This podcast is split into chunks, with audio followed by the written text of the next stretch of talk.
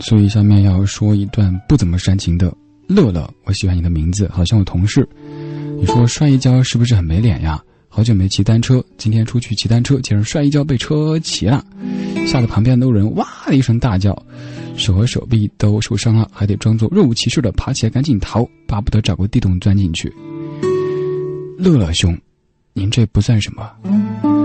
前两天北京下雪，路上的雪被踩成了冰，我下楼连摔两跤，第一跤摔倒，起来看看，后面有一对情侣。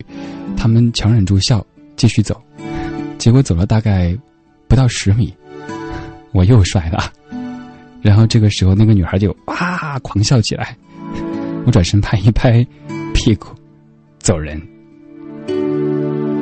在